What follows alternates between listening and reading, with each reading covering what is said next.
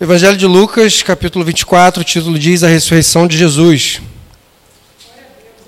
Mas no primeiro dia da semana, alta madrugada, foram elas ao túmulo, levando os aromas que haviam preparado. E encontraram a pedra removida do sepulcro.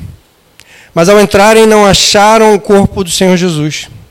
Aconteceu que, perplexas a esse respeito, apareceram-lhe dois varões com vestes resplandecentes.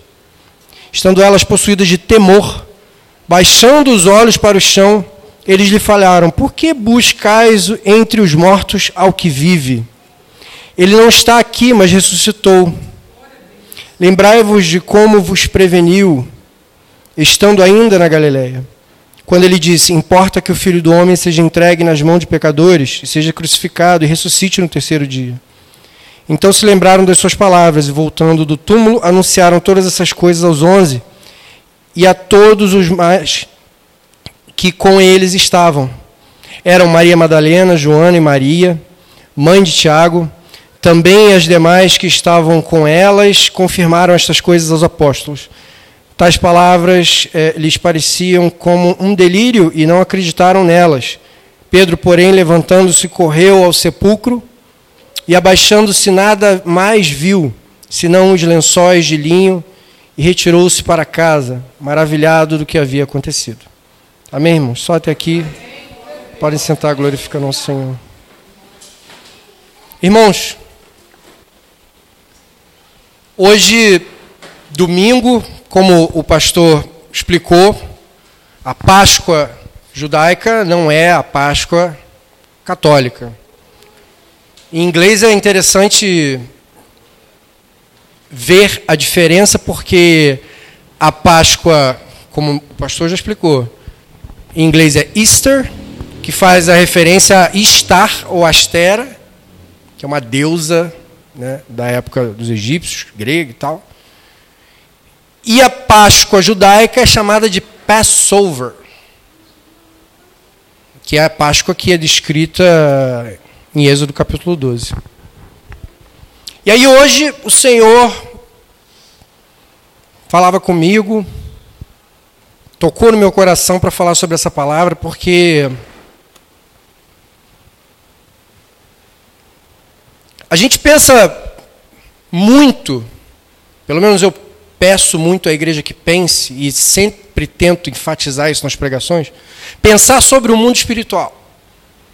Pensar sobre o céu, as coisas que tem que fazer no céu, as coisas, as tarefas que a gente terá, o que, que a gente vai aprender, quais as línguas nós vamos saber, nos comunicar, quais instrumentos nós vamos poder tocar, qual é o momento do louvor a Deus, quais são as liturgias, o que tem que ser feito, o que, que pode, o que, que não pode. Quem serão os seus vizinhos? Por onde a gente vai poder andar? Até a que extensão você vai poder conhecer do céu? Será que a gente pode falar com um dos 24 anciões? Será que a gente vai poder falar com anjos? Que animais que existem no céu? Essas coisas a gente precisa ficar enraizada dentro da gente, porque a gente precisa desejar morar no céu. E aí uma coisa me chama atenção aqui. Porque Maria, Madalena, Joana, Maria e outras mulheres que estavam com elas, elas foram no túmulo de Jesus, entraram lá, como diz no versículo 3, e não acharam o corpo do Senhor Jesus. E aí eu te pergunto, irmão, para para pensar aonde Jesus estava. O que, que Jesus foi fazer que o corpo dele não estava ali? Porque a gente fala do sacrifício de Jesus na cruz, mas eu não sei se todos nós colocamos esse sacrifício em prática na nossa vida. Então talvez seja importante a gente parar para pensar, porque se Jesus foi ao inferno, tomou a chave da vida e da morte da mão de Satanás e ressuscitou, quanto tempo levou isso? Por quantos demônios Jesus encarou, lutou e derrotou? Por quantos caminhos dentro do inferno Jesus passou? Porque você acha que Satanás ia estar lá na frente dele esperando ele? Ah, aqui, vamos resolver a treta. É agora. Irmãos, eu creio que o maligno fugiu. Porque, imagina, você está lá no inferno, aí você fica assim, ó, oh, Jesus está vindo. Ih, rapaz. A casa caiu, né? Aquela gíria, né? Caiu a casa. Se esconde. Some, porque já não, não tem como. Aí o demônio chega, não, vamos bater de frente com ele. Não, não tem como, olha só, é melhor sumir. Porque foi no terceiro dia. Por que não foi imediatamente, irmãos, depois da morte? Por que não foi naquele momento? Morreu, fechou a pedra, aí de repente resolveram abrir na mesma hora, sumiu, na mesma hora. Por que, que teve esse tempo? O que, que Jesus fazia por nós? E a gente não para para imaginar. A gente não para para medir. O sacrifício não foi só da crucificação do corpo. O sacrifício foi no mundo espiritual. Um sacrifício que, se a gente tiver privilégio de poder perguntar isso ao Senhor, Eu sinto muito a presença de Deus aqui.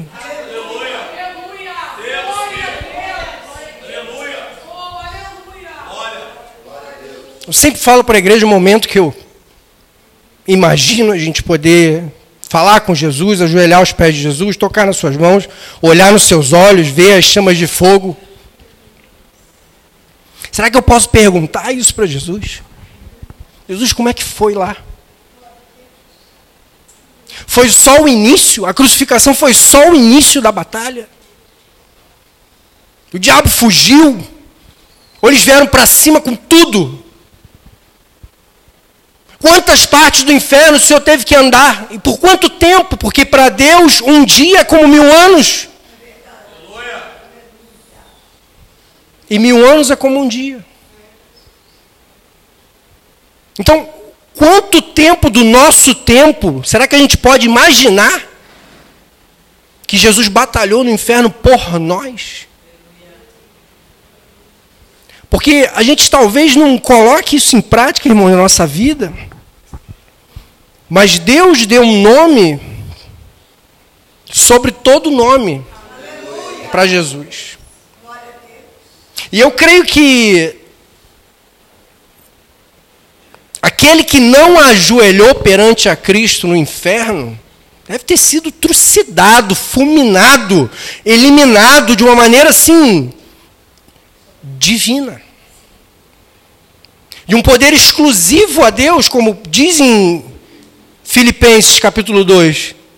Pelo que também Deus o exaltou de sobremaneira e lhe deu um nome que está acima de todo nome, para que para que ao nome de Jesus se dobre todo o joelho nos céus, na terra e debaixo da terra. E toda língua confesse que Jesus Cristo é Senhor, para a glória de Deus Pai.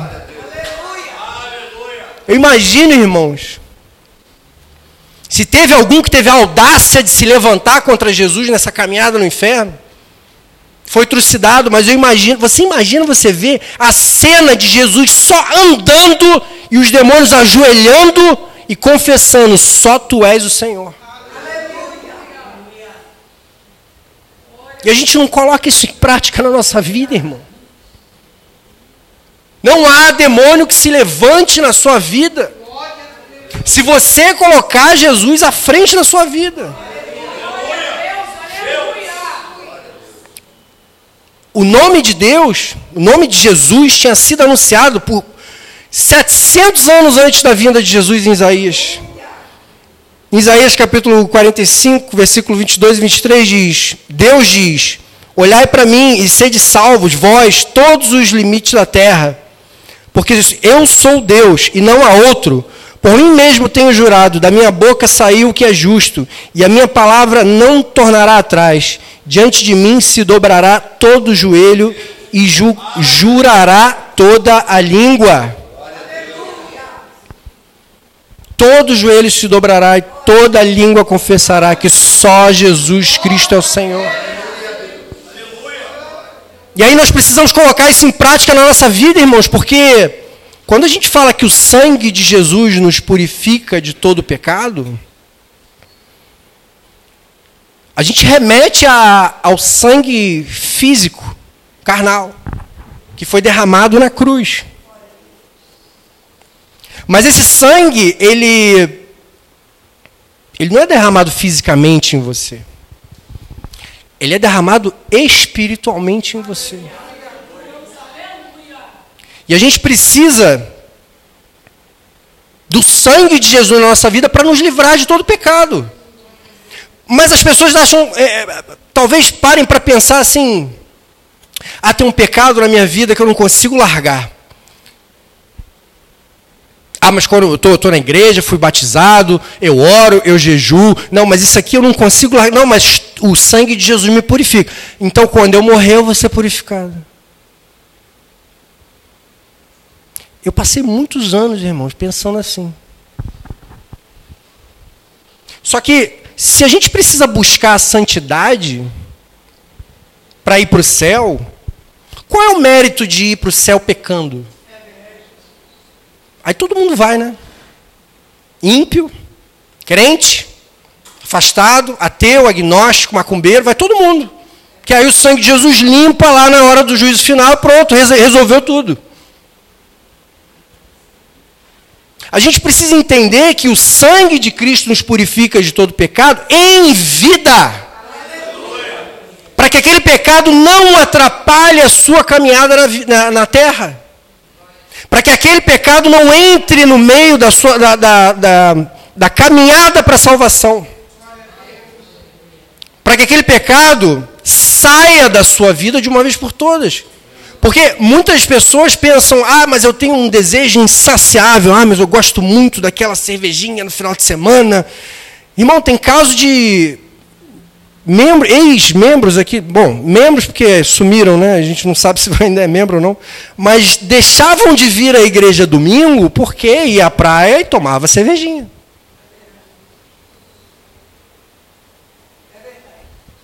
Tomava cervejinha, aí óbvio, não vai vir tocado para a igreja, né? Porque pesado, né? Pelo menos essa reverência a pessoa tem. Só que o que acontece? Aí vem na terça e falta na quinta, porque teve um happy hour do trabalho. Aí na outra terça o engarrafamento né, não deixou vir. Aí faltou de novo. Aí ah, não está muito longe, não vou mais. Pronto, acabou. E o pecado continua na vida. E a gente precisa entender porque o sangue de Jesus nos livra de todo pecado se a gente pedir para Jesus tirar o pecado da nossa vida. Como primeira epístola de João diz: Se porém andarmos na luz, capítulo 1, versículo 7, se porém andarmos na luz, como ele está na luz, mantemos comunhão uns com os outros, e o sangue de Jesus, seu filho, nos purifica de todo pecado. Aí eu te pergunto, irmãos, está dizendo aqui, quando nós formos salvos, no dia do juízo final, o sangue de Jesus nos purifica de todo pecado? se andarmos na luz. Então nós precisamos colocar a nossa vida no altar, diante de Deus, agora, pedir a Deus cada vez mais para Deus tirar esse pecado da nossa vida. Se a gente tem consciência de que é um pecado, será que a gente não tem a mesma consciência para dizer que não agrada a Deus? Será que nós somos hipócritas com nós mesmos? Fingindo para nós mesmos, mentindo para nós mesmos, dizendo que ah, isso aqui não tem problema. Peça. Como o pastor referenciou, pedi e dá-se-vos-á, buscai e achareis, batei e abre-se-vos-á, porque quem pede recebe, quem busca encontra e, o que, e ao que bate lhe é aberto. Peça.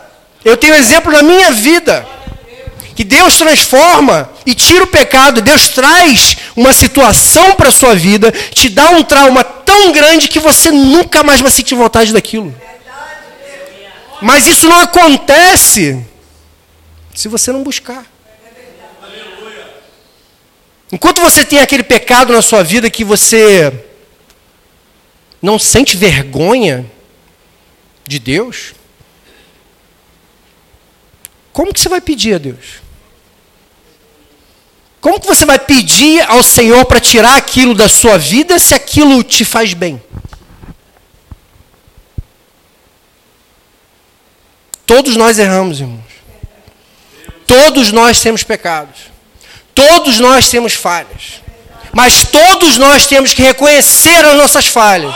Temos que reconhecer nossos pecados. Temos que pedir ao Senhor para o sangue de Jesus nos livrar de todo pecado. Somente com o sacrifício de Jesus na nossa vida o pecado sai. E é uma batalha constante, irmão, porque Satanás está aí ao derredor, rugindo, para quem possa tragar. Mas nós precisamos andar na luz, como o Senhor Jesus está, para nós mantermos comunhão uns com os outros, porque o sangue de Jesus nos livra de todo pecado. E assim, a gente precisa, como o Davi fala no Salmo 51, cria em mim, ó Deus, um coração puro e renova o espírito inabalável. O verbo em hebraico cria é o mesmo verbo usado na, no, em Gênesis capítulo 1, versículo 1, que é bará. É um verbo de exclusiva ação de Deus.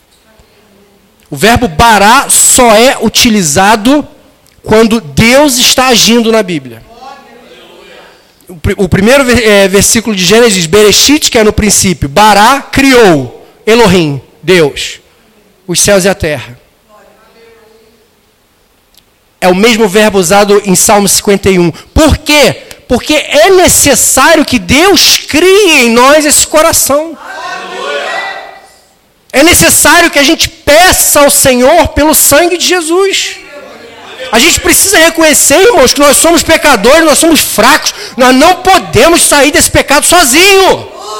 Não tem como, não tem também você como aceitar o pecado na sua vida, achando que não, um pecadinho, um pecadão, tanto faz. Não tem problema. Quando a gente for para a glória, o sangue de Jesus me purifica. Irmão, o sangue de Jesus purifica aqui. Em vida. Na terra. É aqui que a gente precisa optar. É aqui que a gente é batizado. É aqui que a gente tem que pregar o evangelho. Vai pregar o evangelho para quem na glória, irmão? Todo mundo lá sabe. Todo mundo lá sabe. Eu ainda creio que da mesma maneira que nós temos neurônios, órgãos, né? e os neurônios são é, responsáveis por conectar a memória, e tem memória curta, memória média, memória longa, e tem coisa que a gente lembra, e tem coisa que a gente esquece. Você acha que você vai esquecer alguma coisa no céu? Você acha, irmão, que você vai esquecer de alguma situação da sua vida, alguma palavra do Evangelho, você vai esquecer. Eu preciso pegar a Bíblia aqui, porque essa passagem eu nunca vi. Você vai ter na sua memória tudo. Tudo que você buscou, tudo que você fez, tudo que você deixou de fazer. Todo o conhecimento que foi adquirido, você vai lembrar de tudo. Da mesma maneira que aqueles que são condenados, eu creio que eles só lembram do momento que eles negaram a Deus. Porque quando chega no inferno é que sabe, né? Fala, ih, rapaz, Jesus era de verdade. E Deus existe.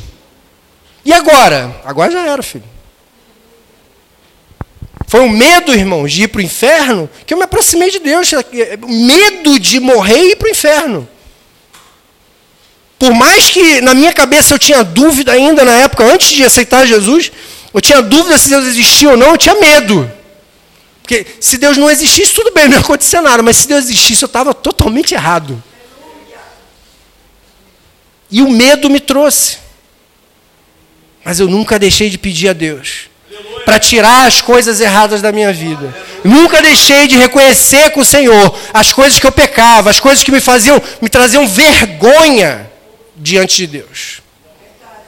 Porque quando Maria, Joana e Maria Madalena abriram e não viram a Jesus, elas não tinham noção de onde ele estava. Jesus anunciou que ele ressuscitaria. Mas ele contou para alguns dos discípulos, alguns apóstolos, chegou, senta aqui. Pedro, vem cá, vamos conversar, falar um negócio sério contigo, cara. Eu vou passar dois dias no inferno, cara. Você ora por mim, tá? Ele falou? Tem na Bíblia isso? Alguém sabia? Alguém para para pensar nisso? Você para para pensar no sacrifício que Jesus fez depois que ele morreu? O sangue de Jesus, ele é tudo na nossa vida, ele é tudo na eternidade, ele é tudo sobre todos os nomes, todos os seres, potestades, principados. Ele reina.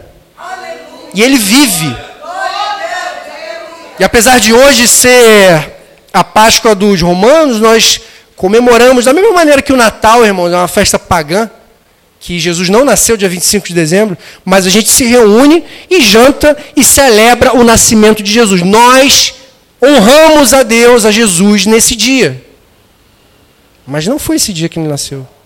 Da mesma forma, hoje, nós honramos o sacrifício de Jesus. Então, peça, irmãos, o sangue de Jesus na sua vida. Peça ao Senhor para entrar nesse, nesse, nesse essa questão. Peça ao Senhor para tirar esse pecado da sua vida. Seja quem for que estiver ouvindo. Tenha pecado na sua vida, algo que não agrada ao Senhor.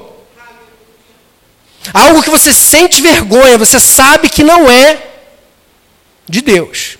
E você sabe que isso vai tirar a tua salvação. Entrega a sua vida ao Senhor. Confia nele e o mais ele fará. Deus abençoe a igreja em nome de Jesus.